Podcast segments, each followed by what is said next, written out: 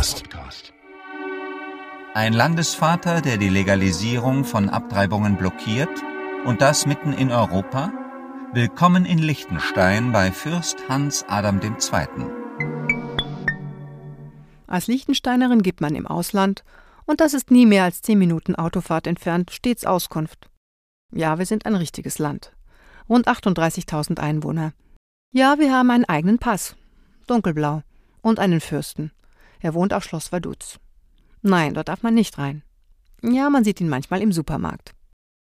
Nach dieser Einleitung gehe ich gerne ein wenig in die Tiefe. Nicht, dass noch ein falscher Eindruck entsteht. Das klingt ja alles ziemlich niedlich, aber hast du gewusst, dass nur Männer Thronfolger sein dürfen? Außerdem hat der Fürst ein Vetorecht. Egal wofür das Volk stimmt, er kann einfach sagen No. Darum ist der Schwangerschaftsabbruch auch noch immer verboten. Ich als im Ausland lebende Liechtensteinerin mag die schockierten Gesichter, wenn ich aus dem politischen Nähkästchen Liechtensteins plaudere. Sie bedeuten, dass nicht nur mir diese Liechtensteiner Eigenheiten absurd vorkommen und lassen darauf hoffen, dass der internationale Druck irgendwann groß genug wird und das Fürstenhaus gar nicht anders kann, als den Liechtensteiner Frauen ihr Recht auf Abtreibung zu gewähren. Oder den Frauen der Fürstenfamilie das Recht auf den Thron. Mein Heimatland pflegt eine gesellschaftspolitische Schlusslichttradition. 1984 war es das letzte Land Europas, das das Frauenstimmrecht einführte, nach drei Männerabstimmungen, eben weil der Druck von außen zu groß wurde. Im historischen Lexikon ist nachzulesen, Fürst Franz Josef II. sprach sich seit 1969 mehrmals für die Einführung des Frauenstimm- und Wahlrechts aus, unternahm jedoch politisch nichts. Liechtenstein das klingt für viele erstmal nach Luxemburg. Keine seltene Verwechslung. Aber wem ist das schon übel zu nehmen? Liechtenstein ist zwar kein Nachbarland Deutschlands, dafür aber deutschsprachig. Die elf Gemeinden liegen eingequetscht in einem Tal am Alpenrhein. Liechtenstein ist so klein, dass die Patrioten im Land stets zu Boden schauen, weil man von überall das Ausland sieht. Dieser Lieblingswitz des Liechtensteiner Comedians Moritz Schädler enthält mehr Wahrheit, als einem lieb ist. Mit dem Nachbarn Schweiz ist man politisch eng verbunden. Man teilt offene Grenzen, den Schweizer Franken und bis vor einigen Jahren auch das Bankgeheimnis. Und dann wäre da noch das andere Nachbarland. Österreich schätzt man am Wochenende für einen günstigen Supermarkteinkauf. Liechtenstein ist eine konstitutionelle Erbmonarchie auf demokratisch-parlamentarischer Grundlage. Das lernt man in der Schule auswendig. Heißt, Regierung, Parlament und Volk dürfen Demokratie spielen. Aber das letzte Wort hat der Fürst, respektive der Erbprinz, dank seines Vetorechts. Es gibt nur eine Ausnahme. Wenn 1500 Menschen im Land die Monarchie abschaffen wollen, so können sie das zur Abstimmung bringen. Die Tageszeitungen heißen ganz ernsthaft Liechtensteiner Vaterland und Liechtensteiner Volksblatt. Sie stehen je einer der beiden Großparteien nahe, die zurzeit 20 der 25 Landtagssitze besetzen. Von außen betrachtet ist es unmöglich, die zwei Parteien zu unterscheiden. In Liechtenstein wird man quasi nach dem Vorbild Erbmonarchie in eine Partei hineingeboren. Allein schon deshalb, weil so gut wie jeder einen Verwandten im Landtag oder in der Regierung hat. Beide Parteien bewegen sich im politischen Spektrum Mitte bis rechts. Beide sind, wie wir so schön sagen, Fürstentreu. In einem Interview mit der Luzerner Zeitung sagte Fürst Hans Adam II. vor sieben Jahren Ich bin vom Typ her weniger der Landesvater, sondern der Manager, der gerne Probleme löst, und das möglichst schnell.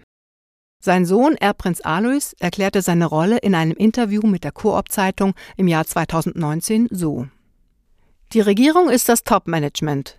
Ich präsidiere den Verwaltungsrat. Bleibt die Frage, warum sich die fürstlichen Herren trotzdem mit ihrer katholischen Ideologie gegen die körperliche Souveränität ihrer Untertaninnen stellen. Klingt schon eher nach Landesvater, der zu wissen glaubt, was gut für seine Töchter ist, und auch sehr stark nach Patriarch. Bis heute sieht es in Liechtenstein so aus. Die Durchführung eines Schwangerschaftsabbruchs steht unter Strafe. Will oder muss eine Liechtensteinerin abtreiben, muss sie dafür ins Ausland gehen. Natürlich kann man sagen, das Ausland ist in Liechtenstein ja ganz in der Nähe. Was man aber auch sagen könnte, wie kann es so etwas geben mitten in Europa? Auf dem Schloss betont man gern, dass sich Volk und Fürst die Macht im Land teilen. und dass die Demokratie wahnsinnig weit fortgeschritten sei. Es existieren verschiedene direktdemokratische Instrumente. Beispielsweise reichen 1000 Unterschriften, die Liechtensteiner Bürgerinnen und Bürger für ein neues Gesetz sammeln müssen, um es zur Abstimmung zu bringen. Bei einer Verfassungsänderung sind es 500 Stimmen mehr. Wäre da nicht das Vetorecht des Fürsten? Zu Beginn der 2010er Jahre kam es im Land zu zwei Abstimmungen, die die Problematik von Demokratie und Vetorecht veranschaulichen. Es ging um das Partnerschaftsgesetz für gleichgeschlechtliche Paare und die Entkriminalisierung des Schwangerschaftsabbruchs bis zur zwölften Empfängniswoche. Bei der ersten Abstimmung hielt man sich auf Schloss Vaduz vornehm zurück, denn man wusste, dass noch eine wichtigere folgen würde, das Partnerschaftsgesetz wurde entsprechend vom Volk mit 68,75 Prozent angenommen. Die zweite Initiative platzte bereits lange vor der Abstimmung, denn der Erbprinz ließ sein Volk wissen, wenn ihr für die sogenannte Fristenlösung stimmt, werde ich von meinem Vetorecht Gebrauch machen. Und als wäre das Vetorecht nicht ohnehin bereits der ultimative Trumpf, hatte die Fürstenfamilie vorsorglich bereits ein weiteres Ass hervorgeholt ihr vieles Geld.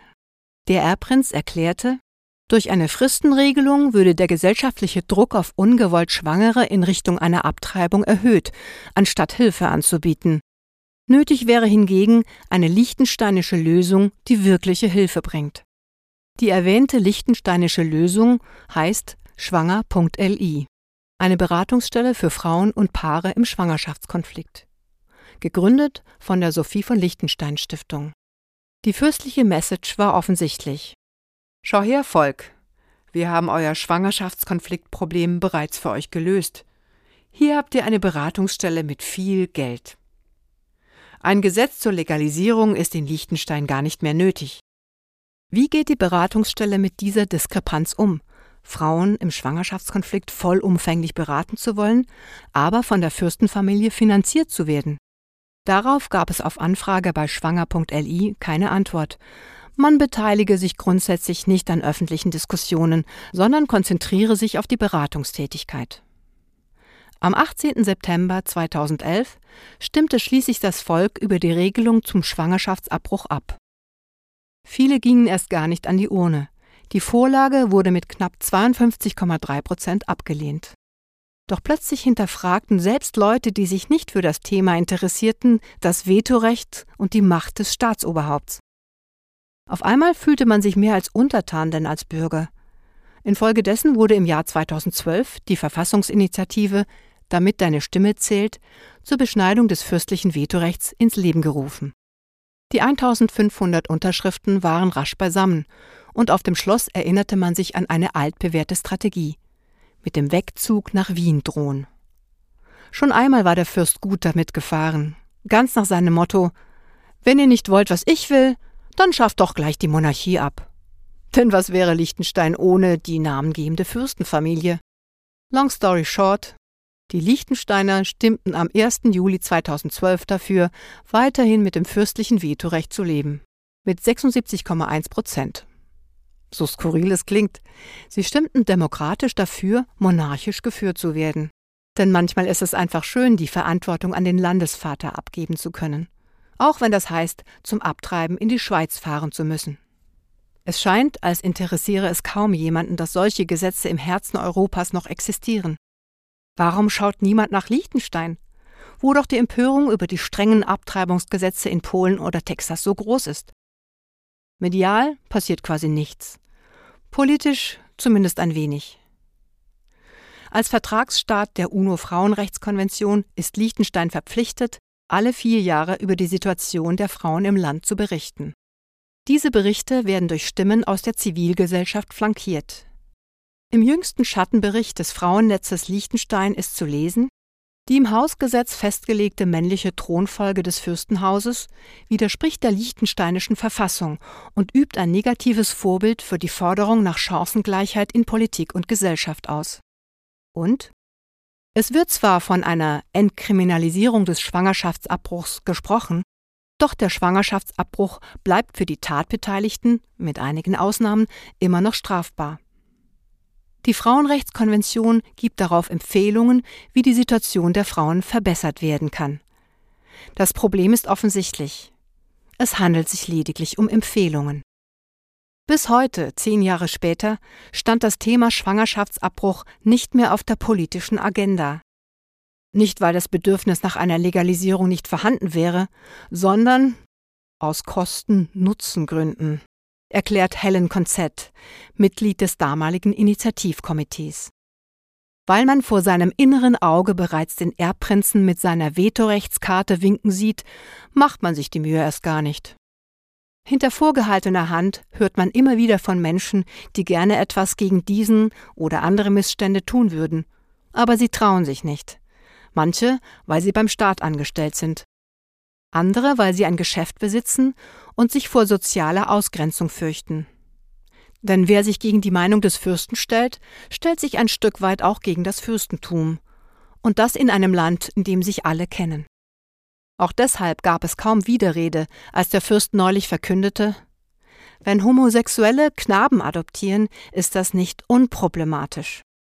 Problematisch. Ein Lieblingswort des Landesvaters, wenn es um Gleichstellungsthemen geht. Auch die mögliche Einführung einer Frauenquote fand er einmal problematisch. Beim Adoptionsrecht für Homosexuelle stellte er schließlich vorsorglich klar, ich würde davon ausgehen, dass der Erbprinz sein Veto einlegen würde, falls es zu einem Mehrheitsbeschluss kommen würde. Es gäbe noch so vieles zu erzählen über Liechtenstein, auch schöne Dinge. Man ist wahnsinnig privilegiert, wenn man in solch einem Land aufwachsen darf. Nirgends ist es leichter, in einer Nationalmannschaft oder in einem hohen politischen Amt zu landen. Und ja, man kann in fünf oder sechs Stunden einmal der Länge nach durch das Land gehen. Nein, es gibt keinen Flughafen, keine Autobahn und nur einen einzigen Bahnhof. Dafür gibt es ein Fürstenfest, den Staatsfeiertag am 15. August. Nein, das Gerücht ist nicht wahr. Der Fürst bezahlt das gigantische Feuerwerk an diesem Tag nicht. Aber nachdem die letzte Rakete vom Schloss aus abgefeuert wird, leuchtet ein Schriftzug an der Fassade auf, in riesigen Lettern, die man bis in die Schweiz sieht. Für Gott, Fürst und Vaterland. In dieser Reihenfolge. Ein Text von Gabriela Alvarez Hummel, gesprochen von Katharina Mikada. Aus Dummy Nummer 73 zum Thema Väter. Zu bestellen auf dummy-magazin.de.